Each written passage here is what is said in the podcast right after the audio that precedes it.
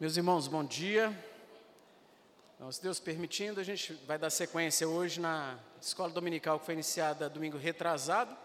Fizemos um break com a presença do pastor Raimundo, missionário ao Panamá, e hoje vamos retomar essa escola dominical. Vamos fechar os olhos, fazer oração? Senhor Deus e Pai, te louvamos, te agradecemos pela oportunidade de já estarmos juntos desde cedo em oração. E clamamos, ó Pai, que o Senhor atenda segundo os teus desígnios, segundo os teus propósitos, e acalmando, aquietando os nossos corações, independente das respostas que o Senhor der. Ensina-nos a orar segundo a tua vontade, segundo a tua palavra. E agora, Pai, toma as crianças, toma cada um de nós nessa manhã, que possamos estar atentos e buscando, ó Pai, aprender um pouco mais, todos juntos, para a glória do nome do Senhor. Perdoa, Pai, nossos pecados, aquieta-nos e abençoa-nos em nome de Jesus. Amém. Então, domingo retrasado, a gente começou com esse assunto, o dia do Senhor, uma retrospectiva rápida, que tem alguns irmãos que não estavam conosco. Então, nós vimos ah, que é um questionamento, né, por várias motivações, para que estudar? Isso aí, né, já estou indo na igreja, esse troço tem nos é, Adventista do sétimo dia. Eu ouvi falar que a tal da lei cerimonial passou. A Bíblia não fala que isso aí se encerrou? Então, assim, vários motivos que os irmãos de algumas igrejas, mesmo da presbiteriana e outras, para que, que eu vou estudar o dia do Senhor, domingo? Isso é coisa que não, não tem necessidade. E agora, numa interação com vocês provocativa aqui. A Bíblia diz que passou, tem essa referência de Colossenses capítulo 2, né?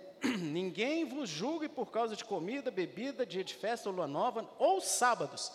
E aí, nós já vimos por que que, como que a gente responderia isso aí? Jesus está falando que não é para ninguém julgar por causa dos sábados. A que que ele se refere? Pode responder, pode falar. Lei cerimonial, né?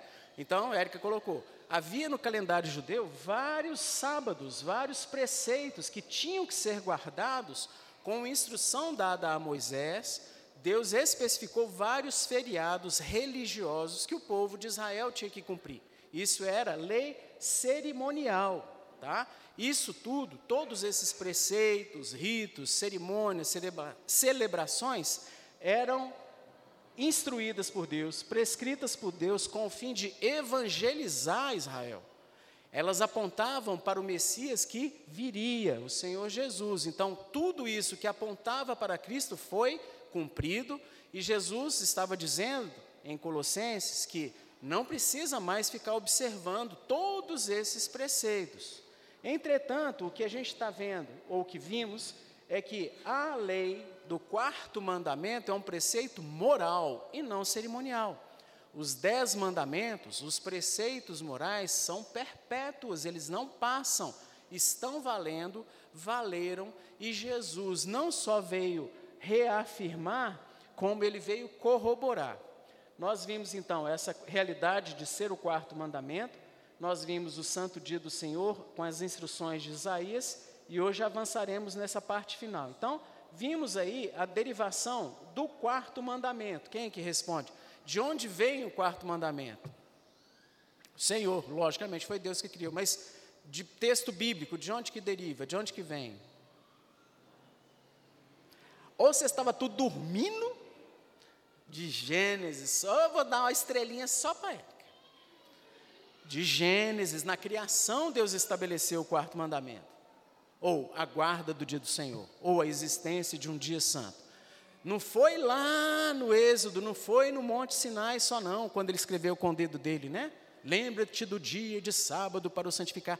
Lá em Adão, Deus já tinha pegado um dia especial e dado um presente para a humanidade. Então, essa é a cosmovisão que a gente tem que adotar.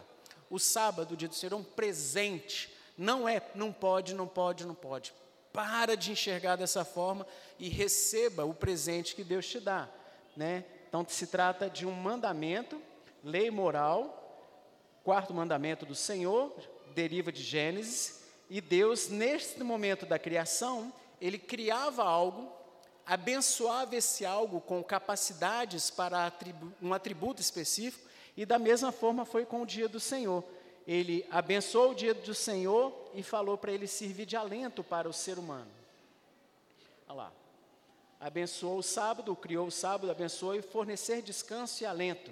E essa bênção se repete, e a verdade que o Senhor Jesus revela, registrada pelo evangelista Marcos, é que o sábado foi estabelecido por causa do homem, e não o homem por causa do sábado. Então Deus, na sua graça, misericórdia, infinita sabedoria, sabia que nós precisamos do dia de descanso. Nós precisamos desse presente. Precisamos. E Jesus foi claro, ó, o homem precisa. O sábado foi criado por causa do homem, e não o homem por causa do sábado. Então, receba isso, entenda isso e desfrute dessa realidade. Isso aí muda totalmente a nossa visão. Não é regra, não é questão de não pode, a questão é de Pode, desfrute, aproveite. Os propósitos que nós vimos, né, que o objetivo dele, fundamental na criação do Senhor do dia do descanso, é instituição pelo próprio Deus, que não te proibir, mas sim de fornecer, garantir, proporcionar momentos maravilhosos, de extraordinário deleite, valor incalculável. E nós, sim, necessitamos do sabá, nós necessitamos do dia de descanso. E a gente é muito é arrogante achar que não precisa. É, já citei aí histórias da humanidade de algumas tentativas de países, principalmente de cunho socialista, comunista, que tentou botar a regra de, ao invés de sete, de seis para um, né, botar de nove, ou tentar mudar e não deu certo. E isso é universalmente usado, ou mundialmente usado, seis dias de descanso e um de trabalho. Vimos então, na sequência, as instruções do profeta Isaías, esse texto aí que você tem é, necessidade de alguma coisa mais específica, pontual, lembre-se desse texto, Isaías 58, porque Isaías trata de uma forma extremamente didática, com várias orientações práticas de como guardar o dia do Senhor. Você deve honrar, né, desistindo de seus caminhos seculares, das suas responsabilidades, coisas até que não são pecado em si, mas que devem ser feitas nos seis dias da semana, reservando o dia do Senhor para coisas específicas que a gente está aprendendo.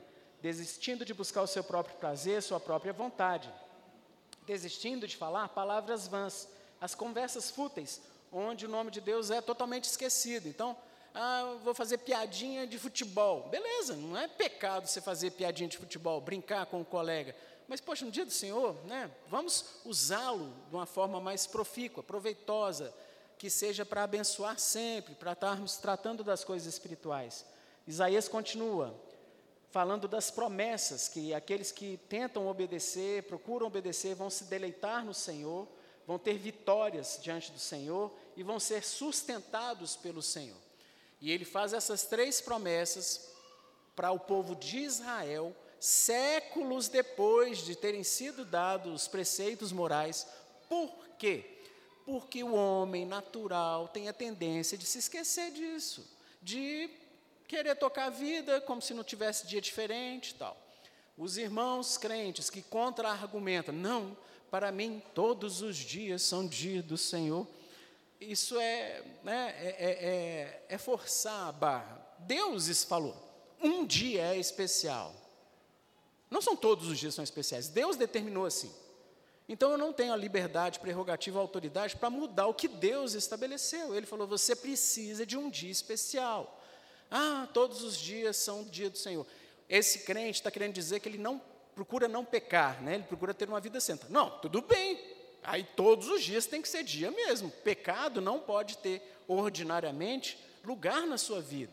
Mas nós estamos falando que você é presenteado com um momento em que você pode descansar dos seus afazeres diários, das suas responsabilidades diárias e ficar tranquilo de que o Senhor vai te dar deleite, dar vitória e te dar sustento.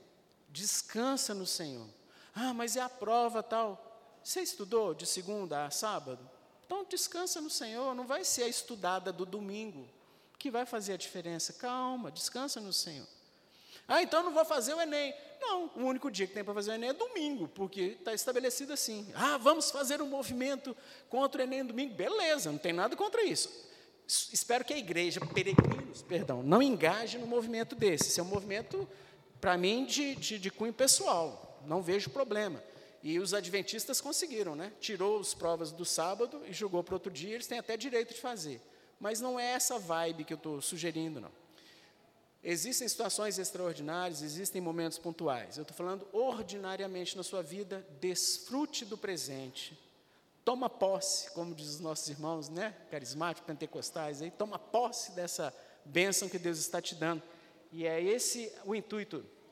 E Isaías chega a afirmar, né, porque a boca do Senhor o é uma promessa muito especial e que na análise dessa sessão do livro de Isaías nós vimos que está falando sim, tem tudo a ver com a igreja nos dias de hoje, apesar de ter sido escrita tantos anos antes. E paramos aqui, né?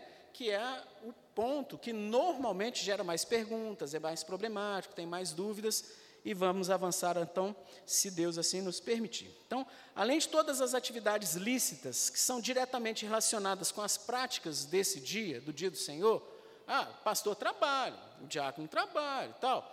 Óbvio, essas aí não tem muita dúvida, todos nós entendemos que elas são necessárias. Nós temos que nos lembrar também que obras de necessidade, obras de piedade, socorro e misericórdia também são é, devidas, são corretas, são boas que sejam feitas nesse dia.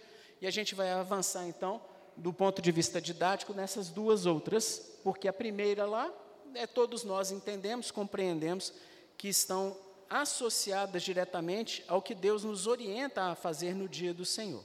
Então, atividade de pregação, escola dominical, abrir igreja, fechar a igreja, essas coisas todas está tranquilo, não precisa ficar explicando. Vamos para as demais situações, então, obras de necessidade. Abre sua Bíblia. Evangelho segundo escreveu Mateus. É uma passagem um pouco maior, eu peço que você acompanhe. Capítulo 12. Evangelho segundo Mateus, capítulo 12. Versículos de 1 a 8. Mateus 12, de 1 a 8, diz assim: Por aquele tempo, em dia de sábado, passou Jesus pelas searas. Ora, estando seus discípulos com fome, entraram a colher espigas e a comer. Os fariseus, porém, vendo isso, disseram Eis que os teus discípulos fazem o que não é lícito fazer em dia de sábado. Mas Jesus lhes disse: Não lestes o que fez Davi quando ele e seus companheiros tiveram fome, como entrou na casa de Deus e comeram os pães da, da proposição, os quais não lhes era lícito comer, nem a ele, nem aos que com ele estavam, mas exclusivamente aos sacerdotes? Ou não lestes na lei que aos sábados os sacerdotes no templo violam o sábado e ficam sem culpa? Pois eu vos digo: aqui está quem é maior que o templo. Mas, se vós soubesseis o que significa misericórdia quero e não holocaustos, não teríeis condenado inocentes, porque o Filho do Homem é o Senhor do sábado.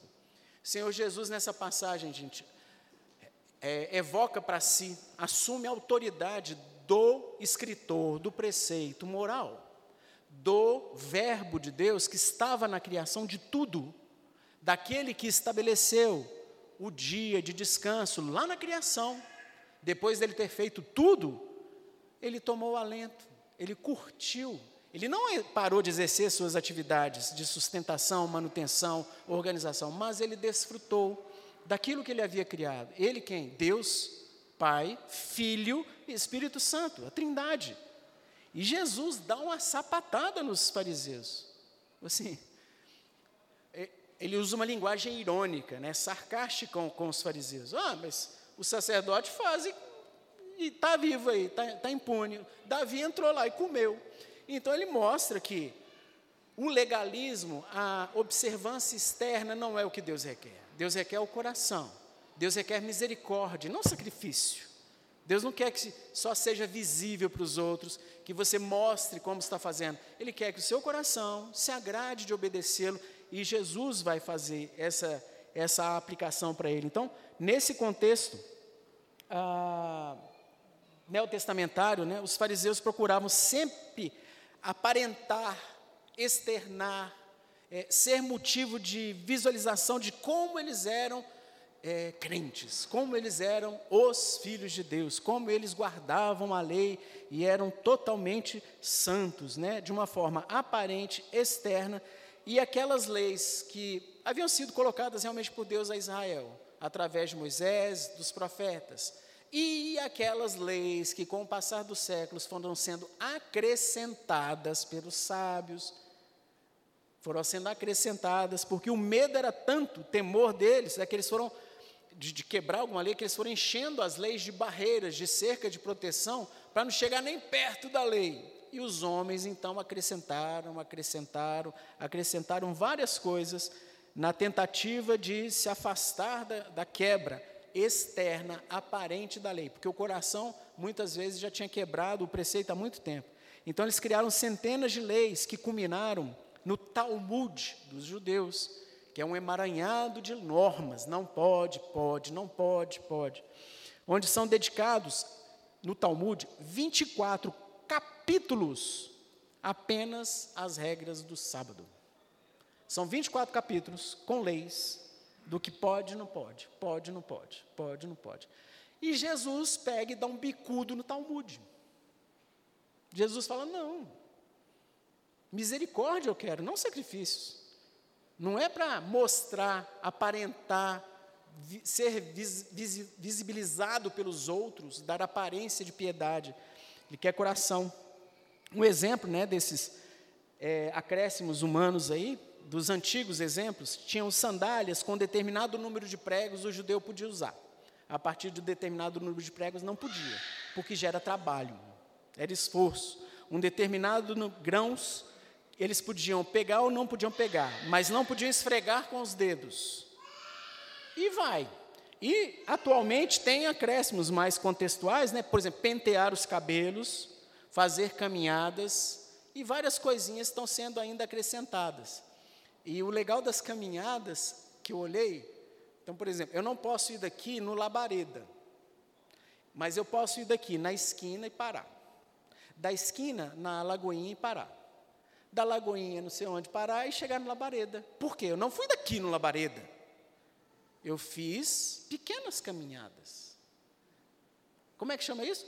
Farisaísmo, legalismo. Eu não fiz uma grande caminhada, eu fiz quatro pequenas, sabe? Então, assim, é cheio das. Aparência. O coração tá doido para fazer um rush daquilo lá. Então, assim, Jesus fala: Isso não presta para nada, isso não agrada a Deus, essa observância externa, só para mostrar. Deus não quer isso. Jesus não defende de forma alguma, queridos, a violação do sábado. Ele defende, sim, a interrupção e a quebra das tradições e interpretações humanas. É isso que Jesus está falando? Não, não, não é por aí. Mateus 5,17, ele afirma: Não penseis que eu vim revogar a lei ou os profetas. Não vim para revogar, eu vim para cumprir. Porque em verdade vos digo: até que o céu e a terra passem, nenhum i ou um tio jamais passará dessa lei, até que tudo se cumpra. Então, o que Jesus está falando, que o que importa objetivamente é o seu coração, é o seu desejo. Porque que toda hora a gente está falando aqui, não vou ficar falando regra, não pode, não pode.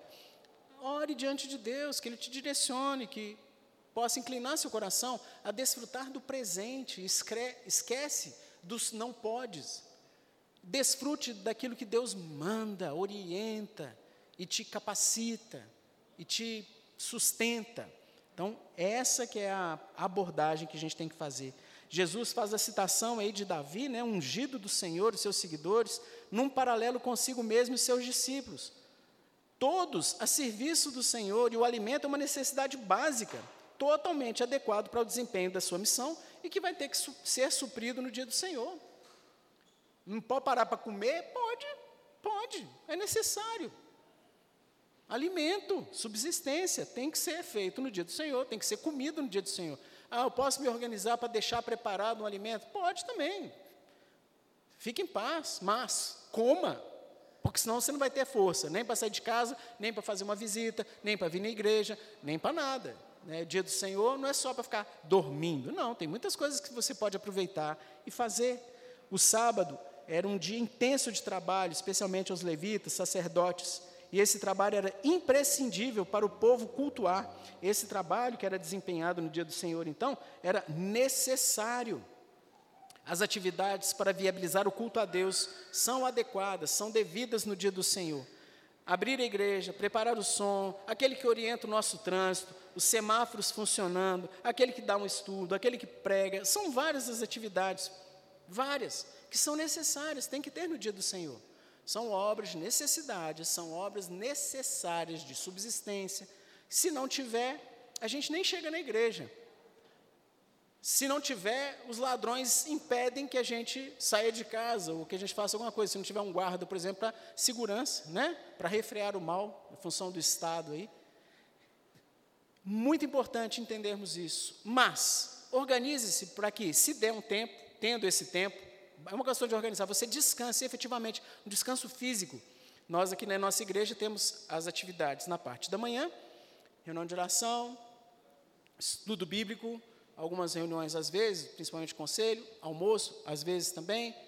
E à tarde, se conseguir, se se organizar, não tem uma visita para fazer, tal, descanse, para que você no culto não fique dormindo. Aí lá em casa, desde mais tenra idade, a gente tentando ensinar os meninos, né?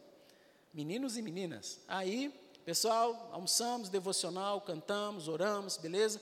Vamos dar uma descansada para estarmos preparados para o culto. Ah, mãe, não quero deitar. Falei, não tem problema, vai deitar sem querer. Não vou dormir. Falei, não tem problema também. Fica acordado, de olhos fechados, em silêncio.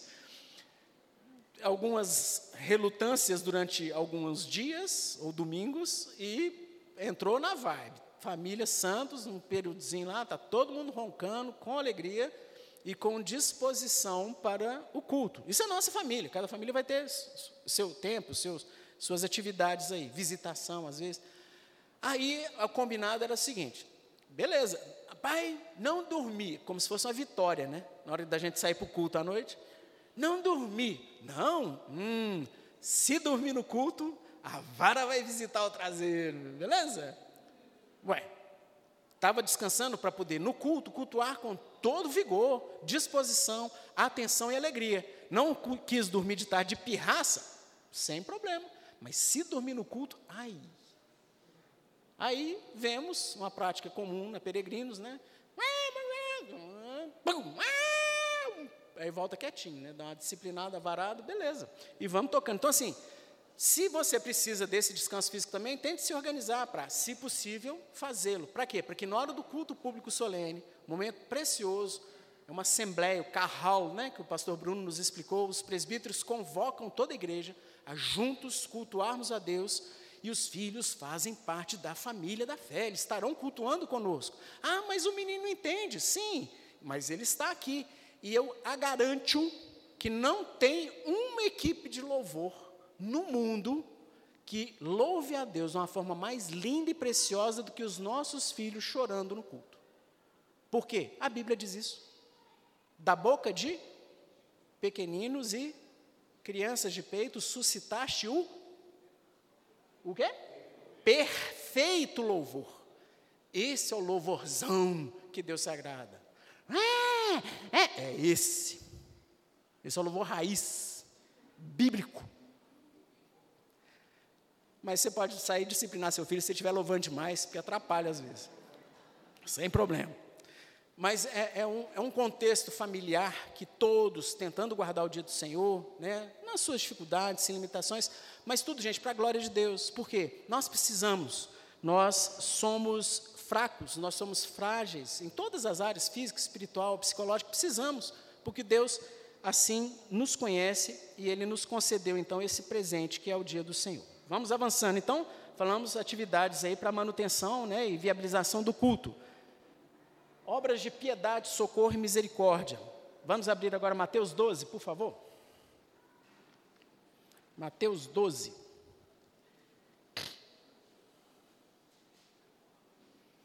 Os versos de 9 a 12. Mateus 12, de 9 a 12, diz a palavra de Deus: Tendo Jesus partido dali, entrou na sinagoga deles. Achava-se ali um homem que tinha uma das mãos ressequida. E eles, então, com o intuito de acusá-lo, perguntaram a Jesus, acusar, acusar Jesus, tá, gente? O, tinha uma galera que estava começando a só circundar Jesus, cercar, para pegar ele em alguma falha, algum problema, alguma um escândalo, e os caras ficavam de olho. Aí Jesus entrou na sinagoga no sábado, lá dentro tinha uma mão, um homem com a mão ressequida, né, encolhida, e eles perguntaram para Jesus, uma pegada, né? É lícito curar nos sábados? Olha o Talmud na cabeça, as regras, não pode, não pode, não pode, não pode. Aí eles viram para Jesus, o mestre, Rabi, é lícito curar no sábado? Ao que lhes respondeu: Qual dentre vós será o homem que, tendo uma ovelha e num sábado, esta cair numa cova, não fará todo o esforço, tirando-a dali?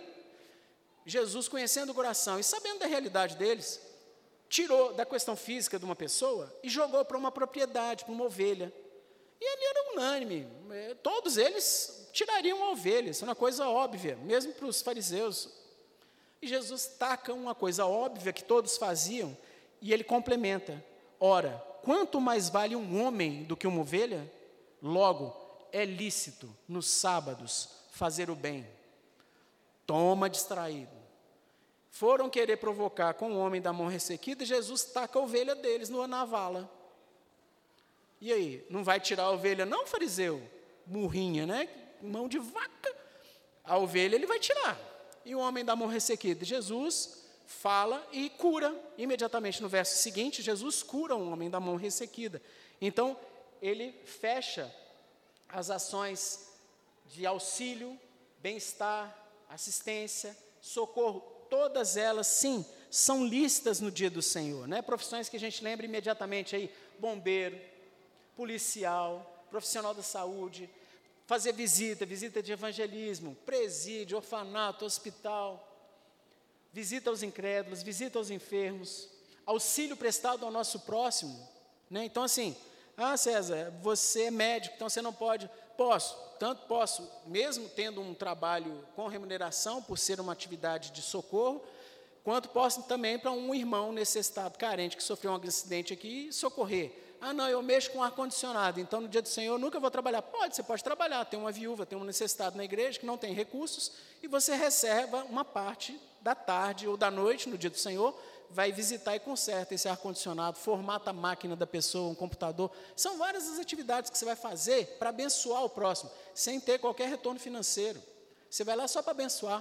Pode, você pode exercer seu trabalho sem o objetivo de arrecadar fundos, recursos, só para abençoar o próximo. Então, todos esses tipos de atividade, se você presta para abençoar, que Jesus resumiu com fazer o bem, são lícitos no dia do Senhor. Não tem um trabalho que não dá para fazer sendo para abençoar, sem você querer oferir qualquer lucro, você vai doar-se. Né? Então, lógico que a pessoa que está sendo abençoada, sendo carente, não tendo recurso, necessitado, foi uma emergência, beleza. Agora, se você não é carente, tem recurso, consegue se organizar, não é uma emergência, meu irmão, não dê trabalho ao próximo no dia do Senhor, para que ele possa descansar e cultuar e fazer outras atividades. O que, que eu estou falando? Porque vai ter irmão que, entendendo isso, fala assim: ah, então beleza, então no domingo vou chegar para o Éder, Éder, tem uma lâmpada lá em casa, está dando uns pipocos lá, uma fiação ficou preta, dá uma ida lá. Poxa, por que, que não fez isso segunda, terça, quarta, quinta, sexta ou sábado? Vai chamar o Éder, o cara quase não tem filho. É à toa na igreja, presbítero. Faça isso durante a semana. Ah, não, foi uma emergência. Beleza, emergência é outra coisa. Chama, pede socorro, que os irmãos vão te abençoar, vão te, te ajudar. Agora, faça o que você tem que fazer, as suas necessidades ordinárias, de segunda a sábado. Para quê? Para que você não dê trabalho para terceiros e muito menos para os irmãos da igreja. Ok, queridos? Mas fazer o bem sempre é correto no dia do Senhor. Tendo a oportunidade, faça o bem. Mas não negligencie a sua responsabilidade de botar as suas coisas em ordem de sexta a sábado, para não dar trabalho para os outros de forma desnecessária. Então, é essa a instrução do ponto de vista bíblico, claro, daquilo que Jesus veio, sendo ele o autor do preceito moral, esclareceu. Eu disse, não, pode. Tudo que é de manutenção, de viabilidade do culto, de necessidade básica, pode, deve ser feito no dia do Senhor. Tudo aquilo que for para abençoar o próximo, fazer o bem, sim, deve, pode ser feito no dia do Senhor. É, mas regrinhas outras fazer Talmud e aplicar universalmente para todas as famílias, todos os membros, esquece, não vai ter. Ah, então a Igreja Presbiteriana Peregrinos, a Igreja Presbiteriana do Brasil, é tudo avacaiado assim, é da cabeça. Não. Nós temos a, inter, a, a palavra de Deus como a regra de fé e prática. A nossa norma de vida é a Bíblia. Porém, nós já vimos, pelo menos muitos dos irmãos já estudaram, que a Bíblia também é a mãe de todas as heresias.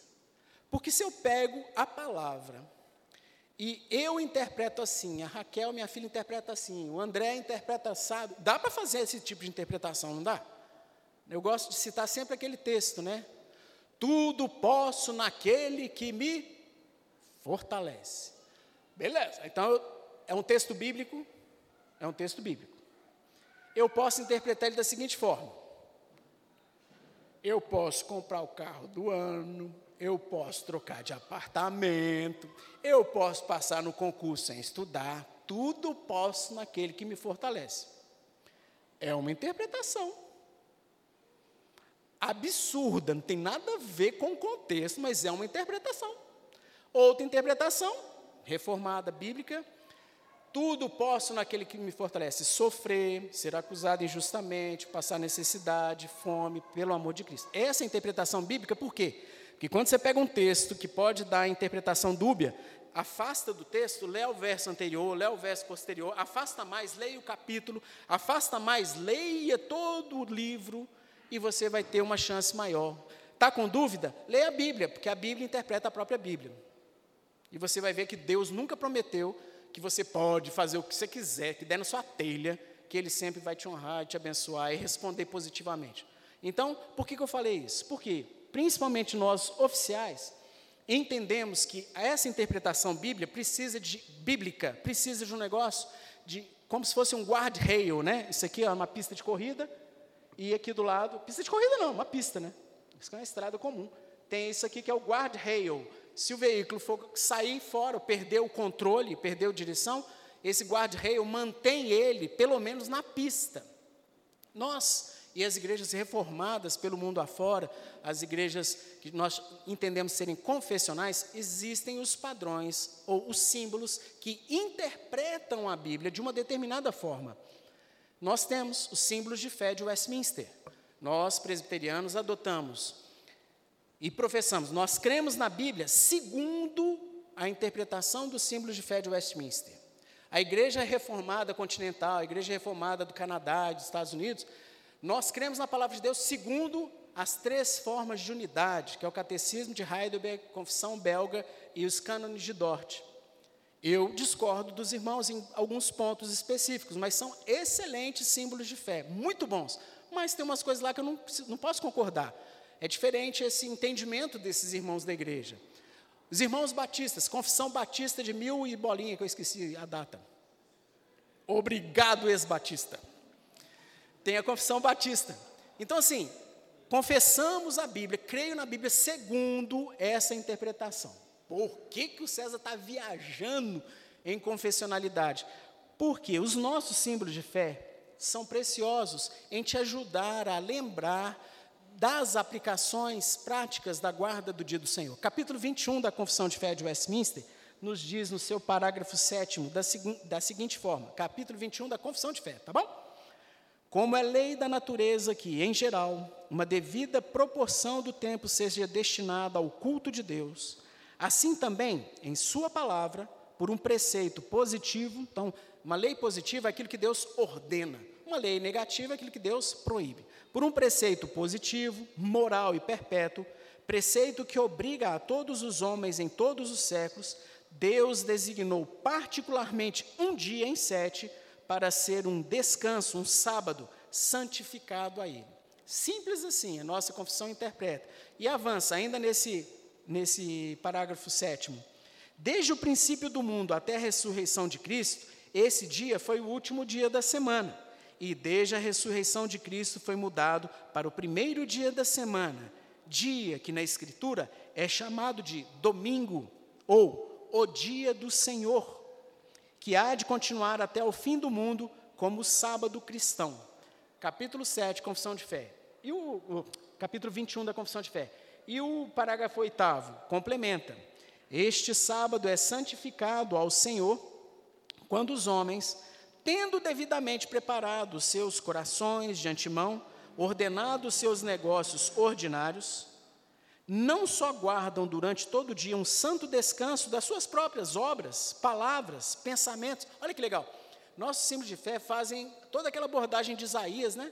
Então, vai além das atividades de obra, vai para a palavra, pensamento, a respeito dos seus empregos seculares, das suas recreações, né? A abrangência aí ocupam o tempo com exercícios públicos e particulares de culto e nos deveres de necessidade e misericórdia, que acabamos de ver.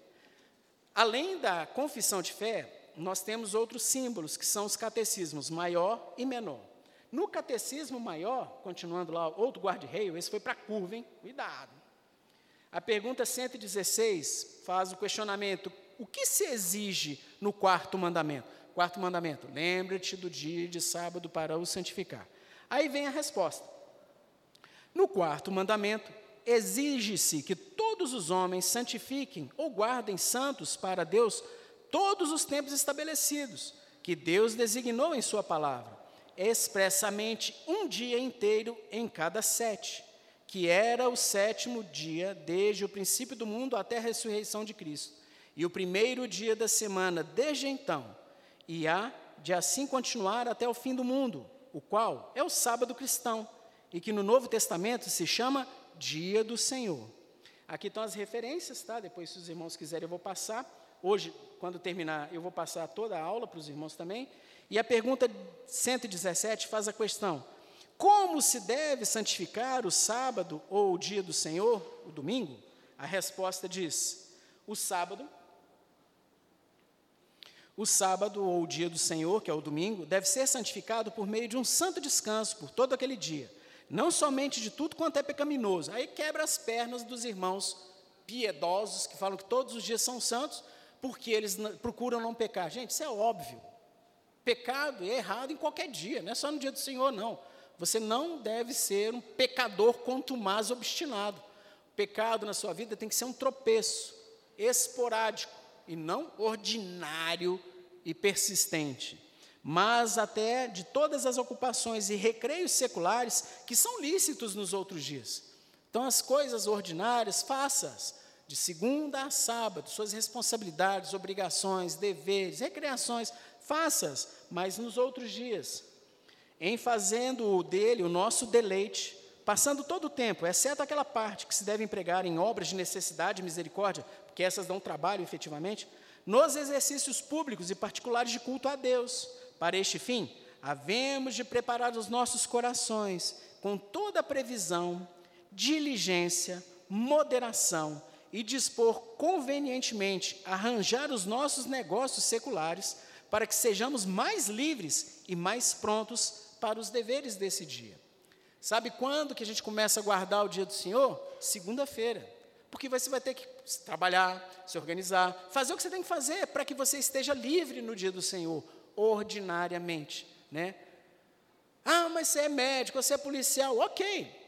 Todos esses profissionais têm um negócio que se chama escala de plantão, e ordinariamente há uma rotatividade dos finais de semana, e ordinariamente o mais novinho, o noob, o recruta zero é que vai dar plantão no domingo, é que vai dar plantão nesses dias. À medida que você vai envelhecendo na carreira, você vai optando por escolher os dias de plantão, né? E eu, apesar de jovenzinho, recém-formado, já não dou plantão domingo, tem muitos anos, graças a Deus. Sou jovem, sim. E aqui as referências bíblicas é, para consulta posterior dos irmãos. Aí dá para escutar o pergunta na cabeça, mas o negócio do domingo, quem disse que passava para domingo? Não. Então a gente vai responder com passagens bíblicas que vão, por inferência, ou até uma tratativa mais objetiva e direta, mostrar que era o dia do sabá, o último dia da semana, o, o nosso dia anterior, né? Que em inglês é dia de Saturno, Saturday. E em português ficou muito parecido com o hebraico, sábado, sabath. Daí a grande confusão, principalmente no Brasil, em muitos países esse negócio é bem minimizado, porque o nome é totalmente diferente. Mas, beleza, vamos lá, para a palavra de Deus, a entendimento dessa questão do domingo ter sido transferido pela providência e graça de Deus para o dia da ressurreição de Cristo. Passou a ser então o primeiro dia da semana. João, capítulo 20, versículo 1. Alguém lê em voz alta, por favor?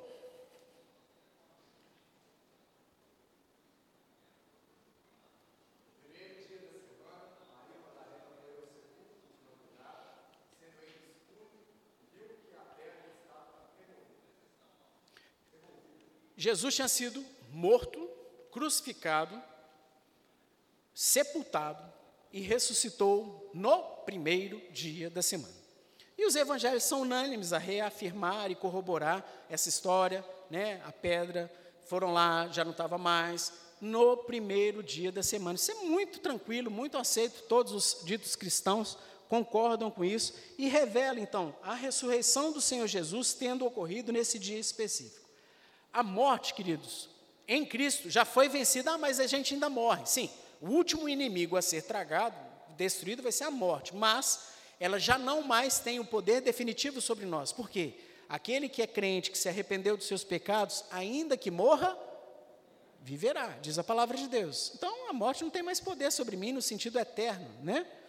O preço da reconciliação foi definitivamente pago no sacrifício de Cristo foi pago e aceito. Por quê? Porque ele ressuscitou. Se não fosse suficiente, Cristo estava morto, mas não, o Verbo de Deus, Deus encarnado, perfeitamente homem, mas perfeitamente Deus, pagou o preço da sua reconciliação com o Pai. Não houve uma gota do sangue de Cristo derramado em vão. Todos aqueles pelos quais ele morreu serão salvos.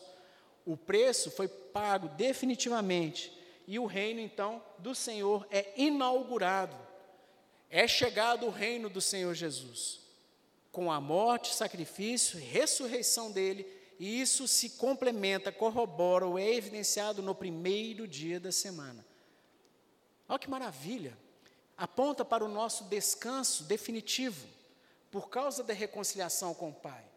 Nada mais sensato do que o que a gente vê, que a gente verá nos próximos textos, de que houvesse a mudança desse momento da história da redenção, do dia do descanso, ao invés de ser o último dia da semana, passar a ser o primeiro, o dia em que o nosso descanso definitivo foi conquistado. E a nossa guarda do primeiro dia da semana, que foi inaugurado pelos apóstolos, pelas igrejas, passou a ser então o primeiro dia da semana. Vamos ver? Atos.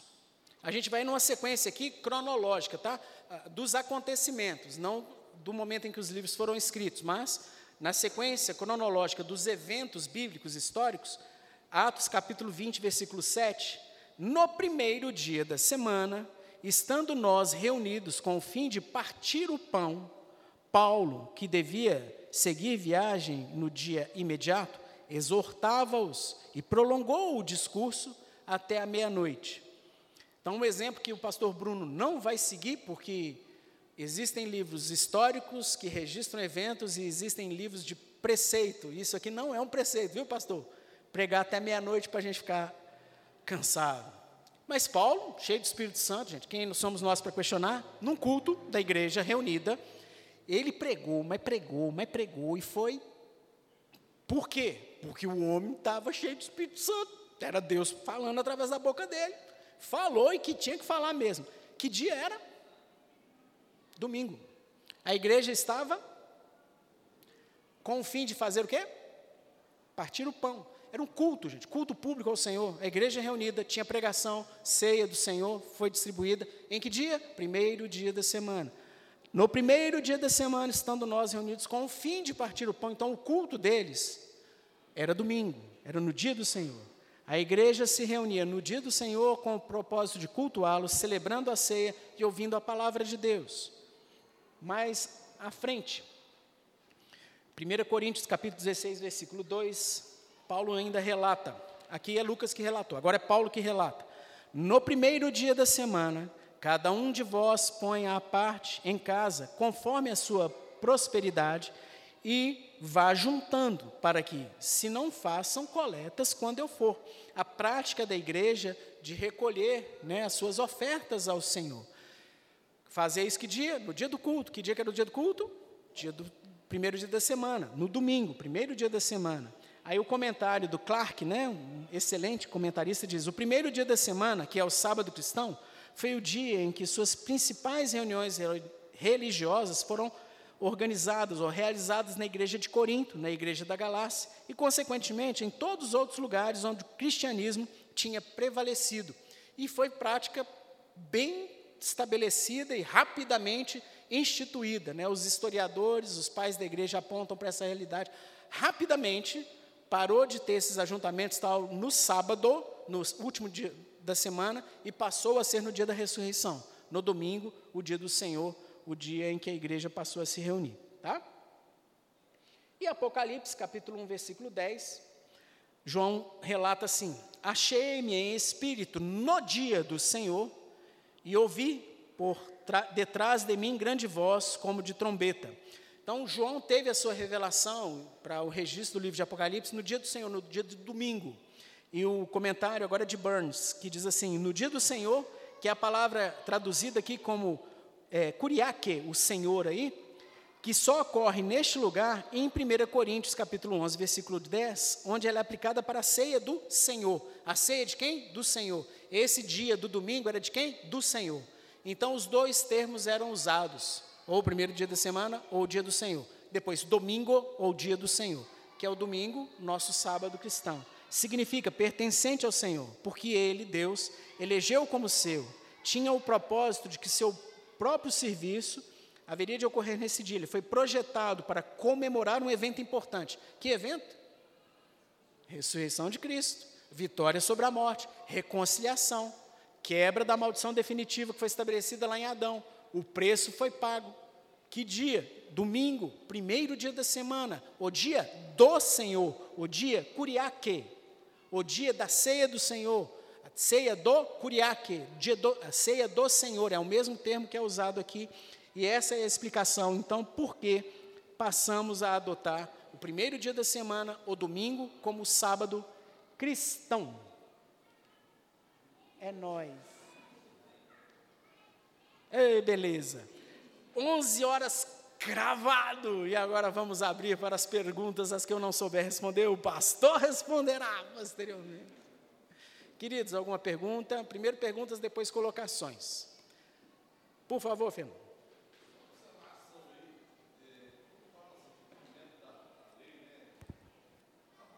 Peraí, só um pouquinho, Fernando. Fernando falou do cumprimento da lei, vai chegar o microfone. Eu estava procurando a referência bíblica, mas não achei aqui. Mas que tem. É, sobre o cumprimento da lei, né? Amarás o Senhor teu Deus acima de todas as coisas, né? E amarás o teu próximo como a ti mesmo. Então está falando do cumprimento da lei aí. Então quando se fala amarás o Senhor teu Deus acima de todas as coisas, subentende que tudo que está no, no, no, lá nos dez mandamentos, né? Quando fala você, você não vai, você não vai cumprir o sábado apenas por, por ser um mero preceito, né? Se você vai cumprir os dez mandamentos por um mero preceito, uma mera tradição, isso não vai ter vida nenhuma, né? não vai ter eficácia na sua vida, né? Ah, você vai, ah, eu não vou cobiçar a mulher do próximo porque é, não pode, não, porque é, é pecado. Se você ama Deus, você vai procurar cumprir o que determina ali nos dez mandamentos. Se resume aí nesses dois mandamentos. Né? Então eu entendo que o sábado, alguns, alguns irmãos aí, como você disse aí, é, entende que sábado, sábado, é coisa do passado, não, não nos pertence mais, né? É, estão totalmente enganados. Né? Realmente continua muito vivo, né? como, como você disse, é um dia especial para nós né, nos, nos, deleitarmos, descansarmos na presença do Senhor. Né? Beleza, foi uma corroboração e não uma pergunta. Obrigado, Fernando. Mais alguém? Seu pastor. Lucas, Lucas não pode, não. O pastor que vai fazer Ih, pergunta. Não, não, não, não combinamos, não. Só um, um detalhe histórico que acho que corrobora muito com o que o senhor estava dizendo aí no final. É, tem um livro que é datado aí do final do primeiro século, segundo século, muito importante na igreja, chamado Didaquê, que são alguns ensinos é, para a igreja, né? E bem, bem, muitos acham que é até do primeiro século este este livro. E é um livro que traz várias instruções para a igreja sobre é, como a igreja deve receber outros irmãos, como a igreja deve se reunir, como que ela vai, o que, que ela vai fazer quando se reunir. Fala lá que a igreja tem que sustentar o pastor também, por exemplo. Oh, Mas é curioso que o Didaquê fala de uma forma bem direta sobre eles se reunirem no dia do Senhor para é, no primeiro dia da semana, o dia do Senhor, para cultuarem. Esse é um, um dado histórico muito relevante, porque mostra que logo no primeiro século não só se reuniam no primeiro dia da semana, mas como faziam essa associação de, de ser o dia do Senhor. Esse é um livro obrigado, pastor. Ótimo. Lucas. Não, mais velho primeiro, por favor. Presbítero não De pode. todos nós. Presbítero Humberto, nosso decano. Oi, oi. Esse aqui tá bom. Não, Esse aqui eu não acho atrasa o velho, rapaz. Não, vai. Batista. Sendo escrito. Coisa. É, o pastor de da século Ah, vamos rir, gente, para não perder a amizade. Deixa abaixo, rapaz. Mas, César, eu acho muito importante isso que você falou, e eu, eu acho que tudo isso que foi ensinado aqui mostra que nós, como crentes, também devemos ter uma reflexão prévia a respeito daquilo que nós vamos fazer da nossa vida, nossa vida profissional. Existem atividades que são exercidas ordinariamente aos domingos, por exemplo, atleta de futebol, eh, gestor de eventos, essa coisa toda. Então, diante desses ensinamentos do Dia do Senhor, eu estaria errado de pensar que há determinadas atividades que não seriam bom que o crente exercesse, por exemplo. eh, O meu caso, eu sei que o, o- Atlético perde muito com a minha categoria futebolística, mas eu não deveria ser um jogador de futebol, ou não deveria ter uma empresa de eventos, uma coisa assim. Seria correto esse raciocínio? Pergunta maravilhosa, vocês entenderam? Então, assim, ó, a gente está construindo um raciocínio pautado nas escrituras. Nós temos um entendimento doutrinário. E esse desdobramento, vai, então, existe alguma atividade por causa dessa organização do domingo, dessa correlação com o domingo, que não se encaixa em socorro, misericórdia, assistência, que eu devo evitar? Sim, tranquilamente. Quais? Não vou enumerar. Não vou. Para, pensa. Ah, mas em todas as implicações? Não. Eu vou enumerar uma só, que é um fato real, que um irmão convivi, piedoso e crente, radialista de futebol da igreja de Brotas em Salvador. E ele foi se debruçando e conhecendo as doutrinas da graça e ficou entendendo o dia do Senhor. E ele estava incumbido na narração lá na rádio, na Bahia, dos jogos da segunda divisão, que não tinham no dia do Senhor. Era terça, sei lá, sábado, sei que não tinha jogo da segunda divisão lá no domingo. E ele estava tranquilo, narrando jogos de futebol, papapá, e recebeu o convite para a primeira divisão. Esse cara não aceitou. Doido? Não. Não. Porque ele estava preocupado em honrar a Deus, ele ficou na dúvida, acho que não convém. Que benção, que maturidade. Ele recusou um salarião, primeira divisão, para não ficar fazendo uma atividade que ele entendia não se enquadrar, ele, fulano de tal, crente da igreja lá, já até citei a igreja que não era para ter citado, optou por não aceitar o convite. Pai de família, feliz, está bem. Então, assim, e aí? E aí, havendo essa situação, havendo uma carreira que você vê nitidamente a correlação, uai, gente, tenta escolher outra, veja as outras coisas que você pode fazer que não vão te obrigar sistematicamente. Ah, então não vai ser médico, então não vai ser policial, não, já expliquei. São obras, além de lícitas, em que você vai, com a sua carreira, progressão e tempo de serviço, se adequando. Você começa a mandar, você começa a ter prerrogativas por carreira, né? Normalmente todas essas profissões que eu falei são carreiras. E você vai, deixa os mais novos lá ralar primeiro e o graduado vai escolhendo os dias. E você vai ter a opção de não pegar mais, mas maravilhosa a sua pergunta. Cada um com a sua consciência. Lógico, pode perguntar para um irmão mais velho, uma irmã mais velha, o pastor, os presbíteros. Você está na dúvida? Conversa, vai orar. Nós não vamos falar, não vai fazer isso. Esquece. Esquece. Eu tive um acampamento numa determinada igreja e esse assunto foi abordado à mesa. E os jovens todos naquele rebuliço e foi levantado. E o pessoal, ih, Então tem, né? Eu falei, queridos, com o conselho de vocês, com os presbíteros de vocês, porque estava numa vibe assim, só de carreirista mesmo, e nem lembrava desse pequeno detalhe de que pode sim estar tá algum conflito, estar tá algum problema. Luciana, espera aí que já vai chegar. Já chegou? Eu, eu, eu. eu que você, rapaz? Fica quieto. As eu. damas primeiro. Que... Oxi.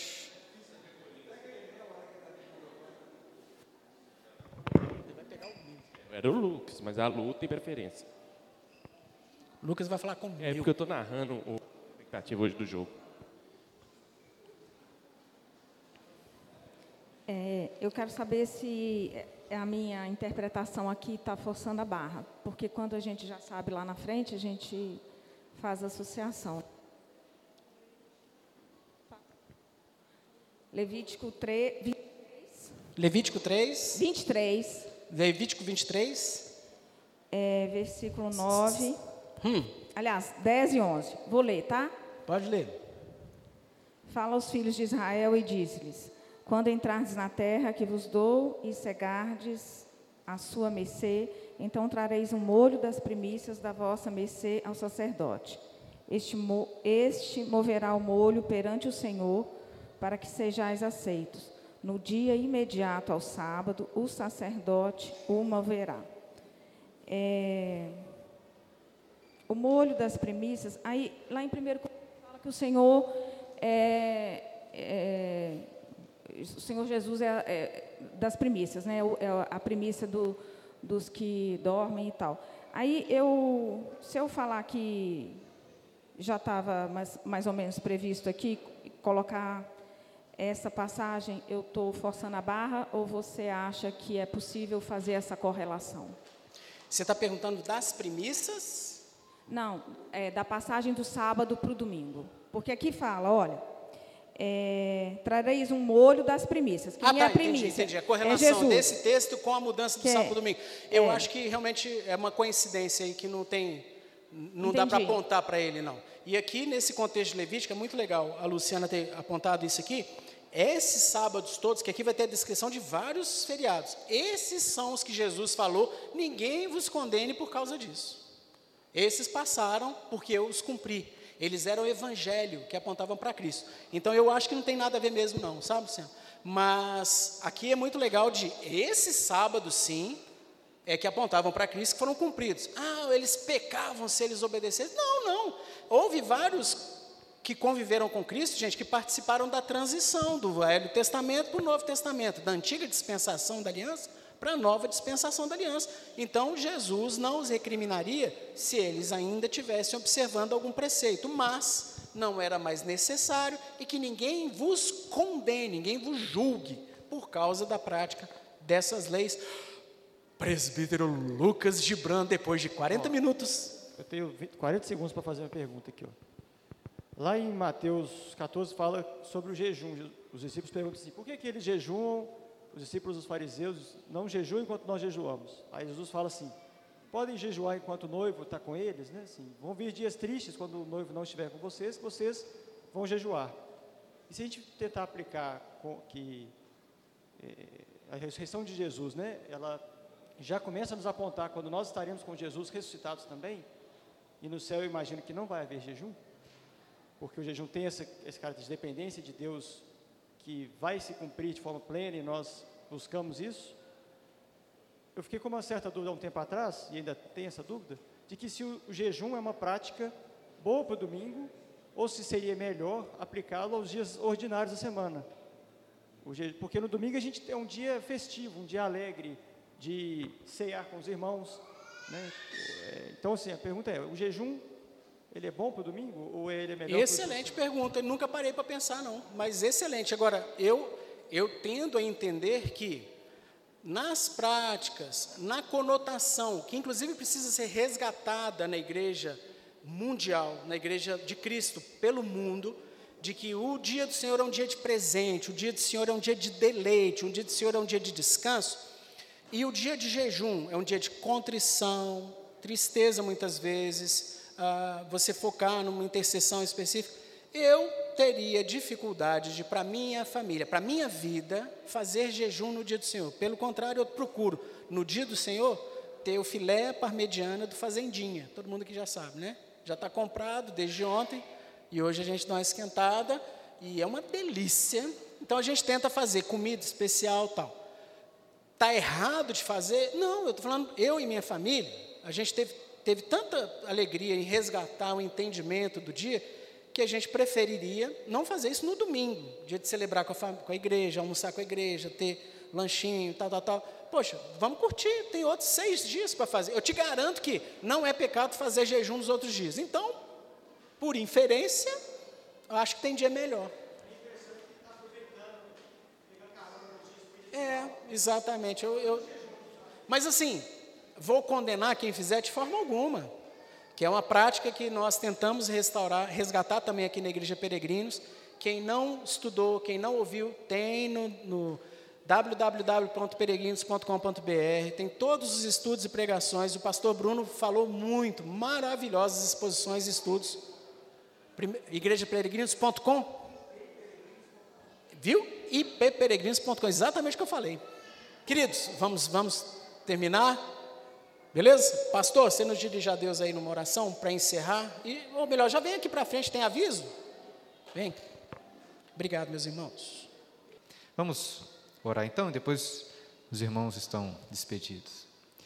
Deus Santo, graças te damos porque podemos descansar no Senhor, ó Deus. O Senhor nos dá o privilégio de trabalhar, de participar da obra que é sua, Deus de sermos tua imagem e semelhança e assim nos esforçarmos para fazermos coisas boas, para produzirmos, para criarmos novas coisas.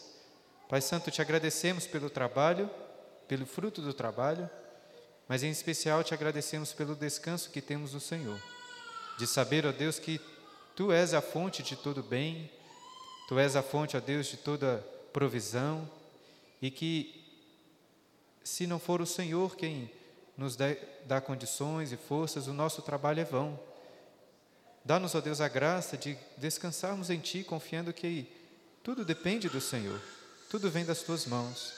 E que o domingo, esse dia santo e deleitoso, sirva para renovar essa certeza nas nossas vidas. É o que nós, ó Deus, oramos e clamamos em nome de Jesus. Amém.